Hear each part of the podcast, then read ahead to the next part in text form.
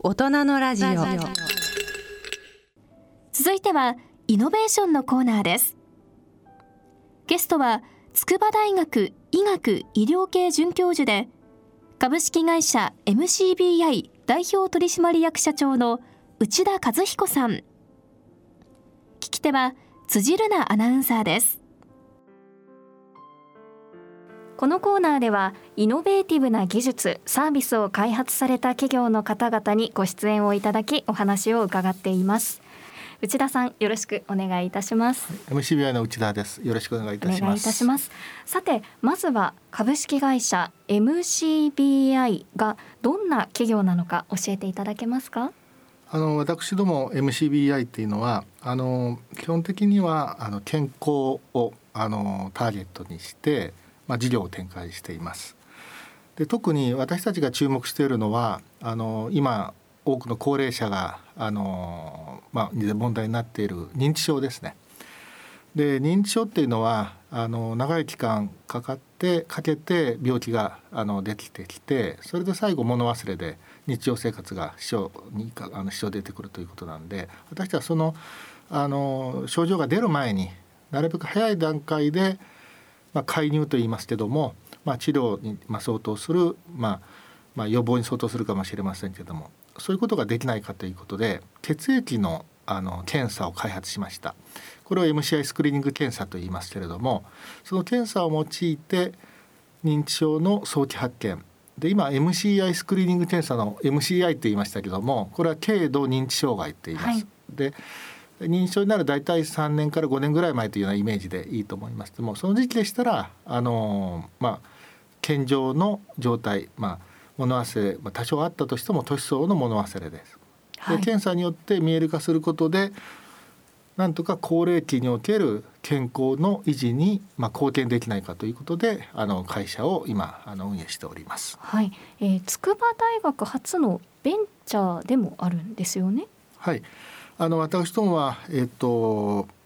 今から18年ぐらいですね。2003年ぐらいですね、まあ、平成15年の1月30日が設立なんですけれどもあの私が今もあの筑波大学とあの兼任しております。でその時ももちろんあの、えー、筑波大学の立場であの先ほど申し上げた血液中の病気のまあ目印になるようなタンパク質もしくはまあ小さい分子だとペプチドって言いますけれどもそういうものがないかということを探索ですね、まあ、あの血液を解析して、まあ、片っ端からタンパク質を調べて、まあ、先ほど申し上げた認知症であれば認知症になった人に特徴的なあのタンパク質の、まあ、量の変化ですね。そういうものがないかということを調べるという研究からあの少し発展させてそれをさらにまあ事業化っていいますかね。あの一般の方へにあの社会にまあ還元するという意味ですかね。そういうことであの大学発まあベンチャーといいますか。これを設立しました。はい、えー、内田さんは研究者でもあり経営者でもあるということなんですが、この MCBI という会社では認知症の前の段階 MCI 軽度認知障害を早期発見できる検査を行っているということなんですがその検査方法について詳しく教えていただけますか？はいあの先ほど申し上げた軽度認知障害これはあの Mild Cognitive Impairment というのを略して MCI というふうにも、はい、あの言います。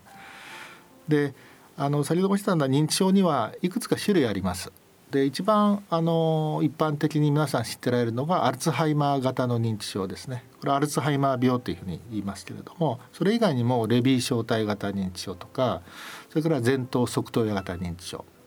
それから脳梗塞や脳出血の後に起きてくるあの血管性の認知症というのがあります。でこの軽度認知障害っていうのはあのそれらの認知症の前駆段階ですのであの MCI と診断されてそれがどういうタイプの認知症になるかっていうのはあのなんとなくはこう分かるんですけども確定的にアルツハイマー型認知症の前駆段階ですというのはなかなか難しいんですね。ただあのアルツハイマー病の場合は物忘れが先行しますのでそういうタイプのあの認知症っていう、まあ、MMCI っていうのは認知あのアルツハイマー型に進むだろう、まあ、MCI due to あのアルツハイマー型認知症で AD という言い方をします。ででこれのあの特徴すなわち MCI の特徴っていうのは大体45年すると3割から4割ぐらいの人が認知症に確かに進むんですけれども何もしなくてもまた健常あ認知機能健常状態ですねに戻るってことも分かってます。でみんながみんな45年で認知症に移るわけじゃないんですね。はいで今もう世界中で疫学研究等でどういうその行動、まあ、生活をしていれば認知症にならずに済むのかもしくは認知症に進んでしまうのかと、まあ、そういうことが研究でされてるんですけど今のところははっきりした答えはないんですけども、まあ、ある意味この振り子のようにどっちでも行くようなそういう状態なんですね。ということはあのその状態で見つかれば、まあ、適切な生活習慣に変えたりもしくは将来薬が出てきた時にまあ、健常状態なち加齢に伴うまあ、一般的な物忘れですねそれに戻る可能性があります。で一方ですね認知症になった後はあのやはり対症療法としてアリセプトっていうあのお薬もあります。だけども最後はだんだんとこう悪くなっていくのでどうしても元に戻るっていうのはちょっと理屈上もなかなか難しい認知症は進んじゃったらそこから良くなることはないまずないですね。すねはいでは認知症になる前の一つ前の段階軽度認知障害 MCI の状態で発見できるっていうことはすごく社会的意義もあって大事なことだということなんですがこの、えー、検査方法 MCI スクリーニング検査というのを御社ではやっているんですよね。はい、どのようにあの発見できるんでしょうか？どういう検査を受けるんでしょうか、はい、この MCI スクリーン検査っていうのはあの血液ですね。血液をあの、まあ、結晶成分もしくは血清成分に分離した後にその中にあるタンパク質を調べます。で私どもが見つけた、まあ、知見といいますかあの論文で発表した内容っていうのは、えっと、栄養状態とそれから脂質代謝ですねそれから免疫系このこれを代表する3つのタンパクアポ A1 とトランスサイレチンと、えー、補体タンパク質の C3 と言います。この3つのタンパクを調べると、え MC MCI の方と認知の健常の方の高齢者ですね比較すると大体7割から8割ぐらいの精度で識別できるということが分かりました。でそれをあの今現在 MCI スクリーニング検査としてあの多くの医療機関今はだいたい2500以上の医療機関であの採用していただいて、えー、高齢者の方問わずあの高齢者というのは65歳以上を指しますけども、はい、それからまあ40代50我々としては50代ぐらいから受けていただくとあの、まあ、認知症の予防としてあの、まあ、いわゆる見える化ですね。血液検査による見える化で、まあ、自分たちのリスクを知ってその上で、まあ、予防に取り組んでいただければあの、まあ、認知症にならずに済むということがあのまあ、考えられますので積極的にこの MCI スクリーン検査を受けていただいて、まあ、あの健康な、えー、高齢期といいますか、はい、老後っていうわれ この健康な老後を過ごすということにあの貢献できればと思ってます。はいあの検査特に血液検査と聞くと結構な量の血液を取られるんじゃないかなって私は身構えてしまうんですがもうちょっと気軽な気持ちで受けられるんですかね。はい、あの検診と同じです。ほぼ検診のイメージで大丈夫はい、あの私どもあの今イムノアッセイといってその抗体を使って調べる検査をやってますけどもここ10月からですねあの島田製作所さんと協力して LC マス検査っていうのを、はい、あの始めました。でこれは本当にこの、えっと、一滴のあの血液で先ほど3つのタンパクと言いますけども、はい、今それを増えて大体10種類近い実は9種類なんです。けどタンパク質で MCI のリスクをあの出すと。で先ほど栄養と脂質代謝と免疫って申し上げましたけどももう一つですねあの凝固専用っていうですね血が固まる過程でで固まったら溶ける過程。ちょっと難しいですけども、はい、凝固専用とあのタンパク質です結構専用系に関わるタンパク質これも実は認知症のリスクでもよく分かってるんですね。でそれらでさらに精度の高いあの検査ということであのバージョンアップしました。あえしかもそれが一滴っておっしゃいましたよね。はいはいすごいことですね。であのさすがにこう一滴っていう形であの検診なんか取るのなかなか難しいんで今はルーチンでやってられるあの採血管ですねそこから少しあの分けて解析に回すっていうそういう形をとってます。はいで認知症になる前の段階 MCI の段階では普通の一緒に住んでいる家族なんかが気づけるようなものでどんな症状が出てくるんですか？あの基本的にアルツハイマー病は物忘れが先行します。であの名前を思い出しにくいと。なんかでもよくありますよね。ありますよね。で俳優さんの名前はなかなかあのあれっていうのがそれは私でも思い当たってしまいます。で年を取るとさらに多くなってしまうんですがそれらはあのなんかきっかけがあればですねそれ例えばあのその時思い出せなくても後から「あそうだった」っていうのはそれはこう引き出しからちゃんと取り出せるんですけどもあのそういうのは健健康なって言いますかあの加齢に伴う通常の物忘れです。で病気の物忘れっていうのが認知症につながるんですけどもこれは、まあ、典型的なものは、えっと、行動そのものを忘れると。これは一番わかりやすい例が、えっと、駐車場に車でこう行って駐車に止めますよね。で止めた場所っていうのは僕でもよく忘れるんですよ。はい、はい、でも車で行って車で行ったことを忘れて電車で帰ってくるってことは僕もないです。まあ、よく言うようにご飯を朝朝ご飯食べたもしくは昼ご飯食べたとおじいちゃんがですね食べたすぐに、まあ、ご飯はまだかというふうなそういうふうに行動を忘れる場合がこれが病気の物忘れになります。もしあの普段から気をつけられることがあるとしたら認知症にならないために気をつけられることありますか？あのここ最近研究あの認知症の研究ってはものすごく進んで世界で本当にあの加速度的に進んでます。で WHO もあの明確にあの言っているのは高血圧それから糖尿病これは明確に認知症のリスクになってます。ですから生活習慣病を、まあ、あのできるだけあのコントロールするであのこの生活習慣病の問題があって実は自覚症状ってほとんどないんですよね。ですからあの本当に健康に気を使ってる方は血圧ちゃんと測るしであの糖尿病の方も薬を飲んできちっと糖尿病のあのコントロールされると。一番のあの、まあ、じゃあままず何したらいいですかって言われた時にはもう世界的にまず生活習慣病の方はそれをあのきちっとコントロールしてください。それが一つあります。であのもう一つはですね社会的な接点ですねはあの保つ方がいいと言われています。はい、で分かりやすい例ですと特に男性ですね定年退職した後に家に一日中いて朝から晩までテレビを見ていると、はい、あの非常にリスクが高くなるのが分かりですよね。やっぱり刺激とか好奇心みたいなものが大事なんですね。そうですね。まあ好奇心があれば本当にあの認知症の予防になると思いますけども、でどういうわけか女性はあのいろんなとこ行かれますよね。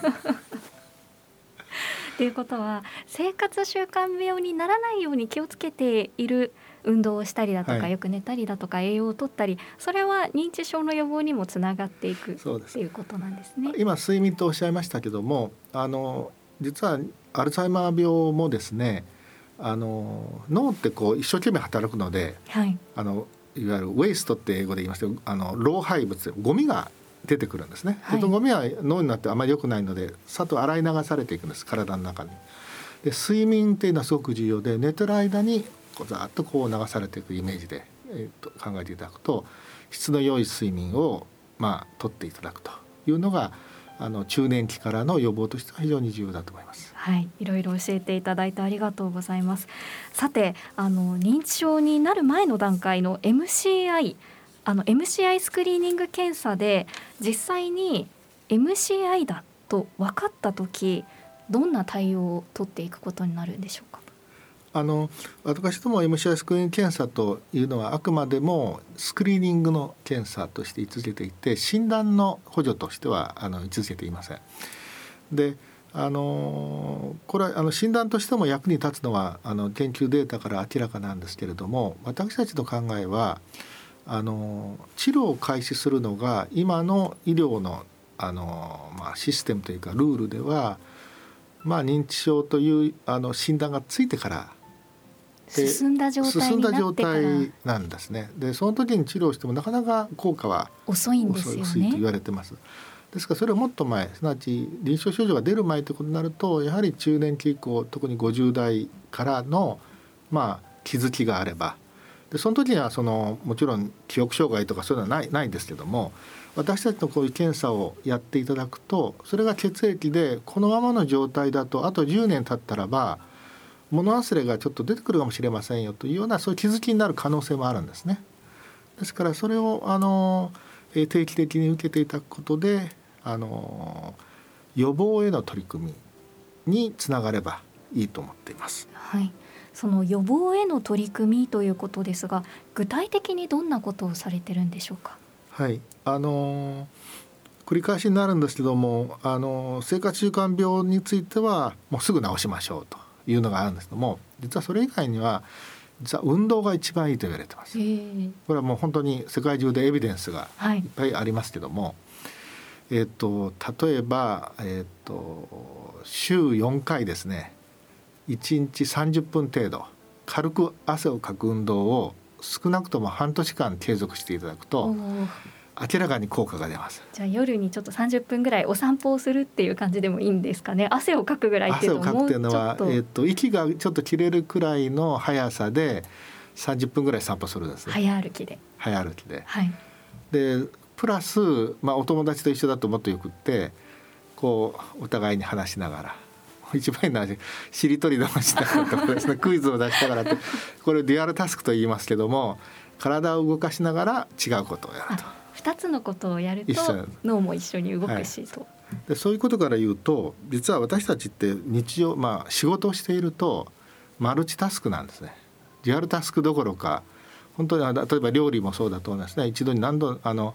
もいくつものその並行する仕事をやるわけですよね。でそれはすごく脳にとっていい。でそれをまあずっと続けていただくのが本当はいいのでそういう意味から言うとですねあの高齢になっても元気で働くのが一番だと思います。人生100年時代働き続けるという、はい、ちょっとなんかうっと来てしまった方もいるかもしれないんですけれどもあの実際にこの MCI スクリーニングっていう検査を確立するまでって結構いろんなご苦労があったんじゃないかなと思うんですけど今一番思い出してみて一番苦労したところってどんなところですか？えっとやはりもう他のあの開発型のベンチャー企業やあのもう大企業さんも含めてあのもちろん探索段階っていうのは本当にもうある意味当たるか当たらないかというもうあのもうやるしかないとやるんですけども、まあ、それはそれであのある意味楽しいあの研究なんですね。でそれを実用化する段階になると実はそのいろんなファクターが入ってきます。コストのファクターそれから、えーと、ディストリビューションのファクターとかでそういうものを全部満たさないとダメな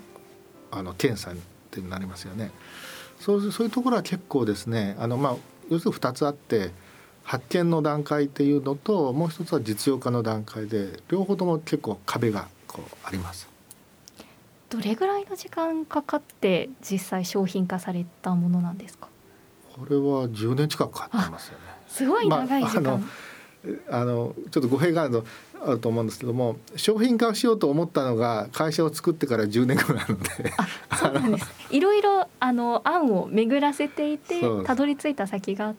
そうですね。あ実は私どもあの私自身はもともとあの LC マスを使って血液のタンパクを片っ端から調べてたんですよ。何千種類も。はい、でそこからプロファイルっていうのが出てくる。あの指紋と同じような。そのプロファイルで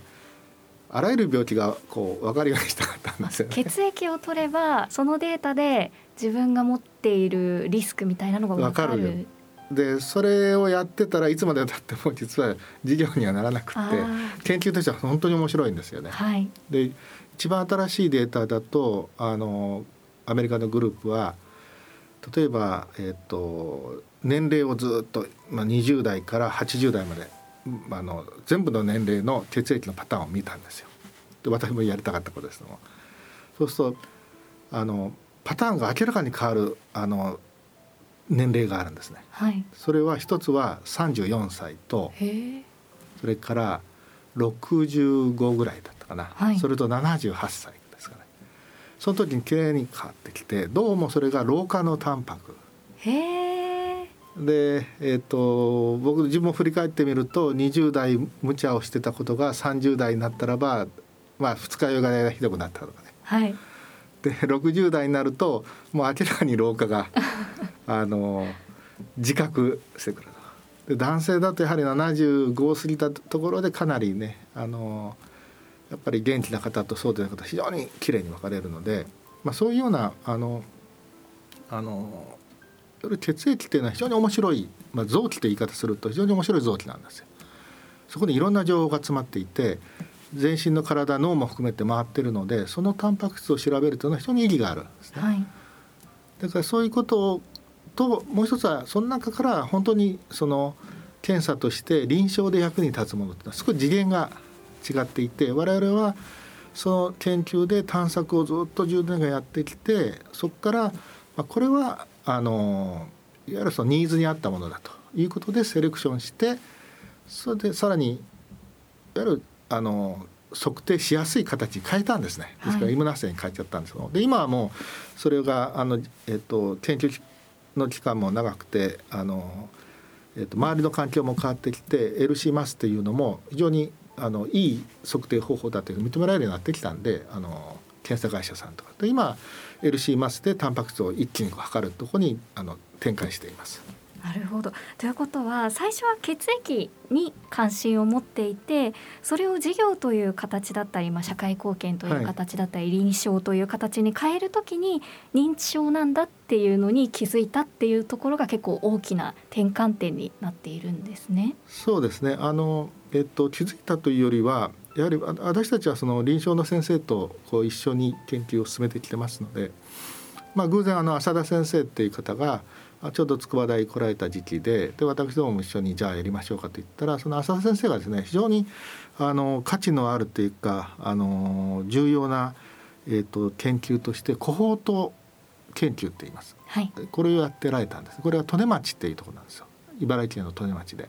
それで2001年かな1年2000から2012年ぐらいまで、まあ、10年近くこの3年ごとに認知機能の検査血液も取って要するにその利根町の方々のあの生活習慣それからあの認知機能でさらに血液でそれのあのサンプルですねをあの解説する機会が解あの解析する機会がありましてでそこから今回の発見につながりました。はい、ありがとうございます。まだまだいろいろお伺いしたいんですが、ここからは内田さんご自身に少しあのフィーチャーしていきたいなと思います。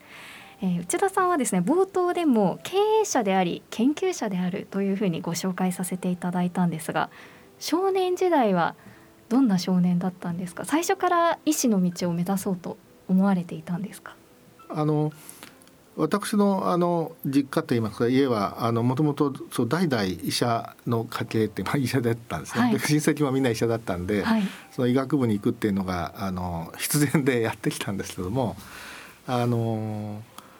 えっと、何か夢っていうことっていうとああんまりそれはあの具体的に何っていうことではなくまあそのやはりあのおそらく医学部であのドクターになりたいなった方っていうのは何らかの社会貢献とか、ね、人の役に立ちたいと思ってるはずなんですね。あの多くのお医者さんそうなんですよ。で私も基本的には人の役に立ちたいと思って。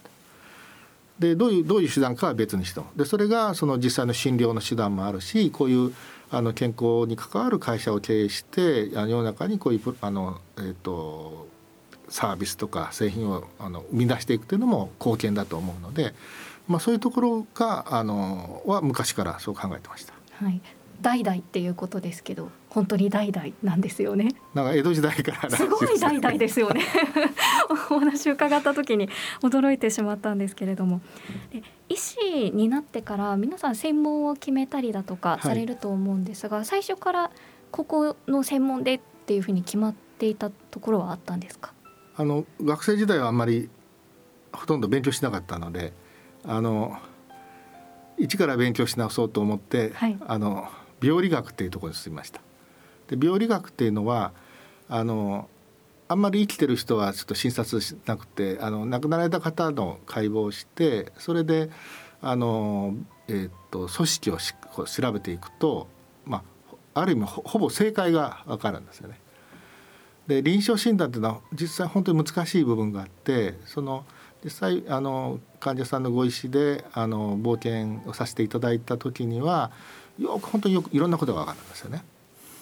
でそういう意味で本当に勉強にあのなるんですけども実は当時ですねその病理というのは本当に古いあの昔からの学問であのそれこそあの医学の本道みたいなとこですけど分子生物学っていうのが流行り始めて、はい、で我々もまあそれにこうつられてですね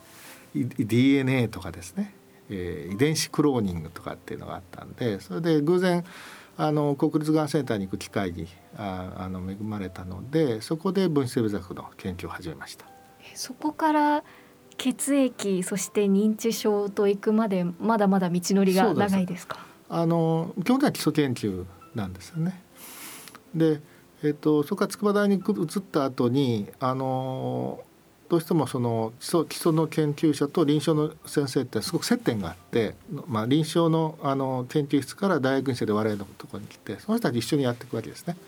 それとまあ産婦人科もあれば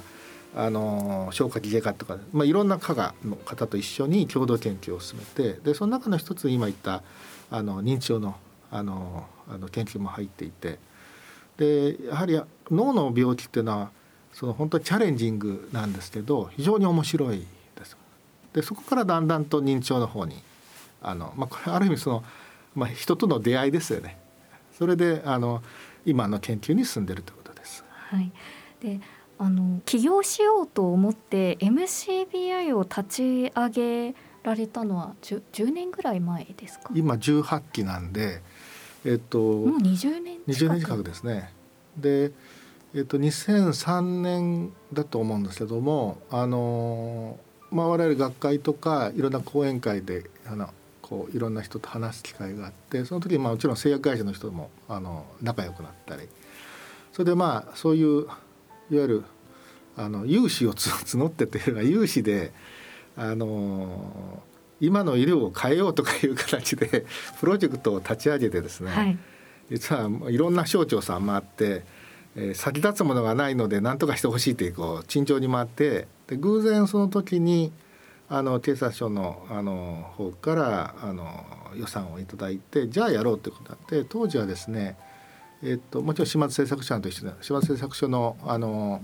今もう顧問やってある服部さんと一緒にですね省庁を回ってでこうあのプロジェクトのお金が下りてそこで LC マスを何台も入れてで血液を片っ端から調べるということを始めたんですね。でそうするとあのいくつか大企業さんもあの、えーと、参加していただいたんですけども、まあ、成果が出てもそれを事情化するとなるといろいろとあのやはり制約もあろうかと思ってじゃあやっぱし言い出しっぺ我々があの、まあ、会社を作って事業化していこうということでプロジェクトがあの開始になった時期とほぼ同じ時期ですね。あの2003平成15年の1月30日に会社を設立してでえっ、ー、とまあ10年ぐらいはずっとそういう研究をやってたんですけどもその後にあの事業化の方にスペースに入ってで、えー、今の MCI 検査という検査から始めています。ただゴールはあの検査をする会社ではなくてあのまあ、企業さんでもありそれから住民、まあ、自治体で言えば住民の皆さんの、まあ、高齢期における健康の維持のために役立つ事業をやりたい。ですからゴールはまあ、これはあの国家レベルの話でなりますが、はい、有名の部分、ね、認知症あのなくすですね。まあそこまで言ってもいいですけどね。すごく大事なことですよね。だって今若い人に将来長生きしたいですかって言った時にしたくないだってボケちゃって分かんなくなっちゃうぐらいだったら早く死にたいって答える人結構な割合でいますし、はい、親の世代でも迷惑をかけたくない認知症でっていう意見もたくさんありますし認知症根絶されたらこれより嬉しいことってないですよね。ねあの我々の今の研究の流れでいうと世界のあの研究者もそうですし医学のあのドクターなんかもそうですもややはり認知症っていうのはすごくあのシリアスな面がありますので何とかしたいと思ってられるんですね。で皆さん同じ思いだと思います。で私自身個人としては実はそのあの医療っていうのはその他のまあ企業さんがサービスしているその事業と比べると非常にある意味その不満といいますかその満たされる部分が非常に少ない分野なんですよね。ですから今の医療というものはやっぱし何とかしてもっとあのなんて言いますかコンシューマーって言いますか一般の方に寄り添った形の医療を提供したいと。でどうしてもその日本の仕組みは保険医療って本当に素晴らしい制度であの非常に低額で高度な医療も受ける仕組みそれは非常にいいことなんですけども一方でですねそれにある意味その、まあ、依存した医療の提供になってですね。でどうしてもその保険収載保険診療になると症状が出ないと治療できません。でもこの認知症っていうのはそそその時期でもう遅いってことはもう皆さん分かってるわけですからそうするとそうするとなんかヘルスケアっていうあの用語が出てくるんですけども、はい、我々そのヘルスケアっていうとこうサプリメントとかなんかそのちょっと違うイメージなんです。医療から遡ってその臨床症状はないけども介入すべき時期、まあ、本来なら治療すべき時期ですね。そこに対する検査を提供してさらに病気として症状が出る前にまあ、軽い状態で済ますよとだからあの認知症によって記憶障害があの出てくるにしても基本的に日常生活ができれば何でも問題もないわけですよ。で年を取れば大体あの何かしら 何かしら出ますので、まあ、ほどほどであればいいのでそれでずっとそうつないでいけばあのいいと思います。はい、ということであのたくさん夢も、えー、大きく語っていただいたんですけれども最後に番組をお聞きの方へメッセージなど何か伝えたいことがあればお願いします。あの私どもの活動っていうのはあの基本的にはあの社会にあの貢献できるものだと思ってますしそれから企業としてもあのこの分野っていうのは成長性があのあると思ってます。であのこう病気っていうのはの喉元過ぎれば何とやらというのですっかり忘れちゃいますよね、えー、すっかり忘れて痛い思いをしないとやっぱしあのこう真剣に考えないというところもあってあのやはり病気のイメージつかみづらいんですよね。病気とかこれ全部何でも一緒ですよね。あのあのその時にならないとあの反省しない。まああのお酒飲んで二日酔いになって 二度とお酒を飲まないと誓ってまた同じことになるのと これ僕はそうなんですけどね。でそういうようなあのことはもう僕人間やむを得ないと思うしですからそこでなんかそのあこれはちょっとあの人それぞれなんですけどねあのお金の使い方を少しこの先のことにあのこうや、まあ、使って自分のに資するようなことにやっそういうところにまあやはりこの超、まあ、100年人生100年時代となるのであのイメージをもっと持っていただいてですねあの今は60 60定年ですか？65定年とまあだんだん伸びてますよね。よね。もうすぐ70定年になるでしたっけね。ですからもうそのうち75になって80まで働かないとダメになると あのやはり健康が一番ですねそういうイメージをちょっと持っていただいてあの私どもにコンタクトしていただければ ありがたいと思います。はい今回は株式会社 MCBI 代表取締役社長そして筑波大学医学医療系准教授内田和彦さんをゲストにお迎えしお送りしました。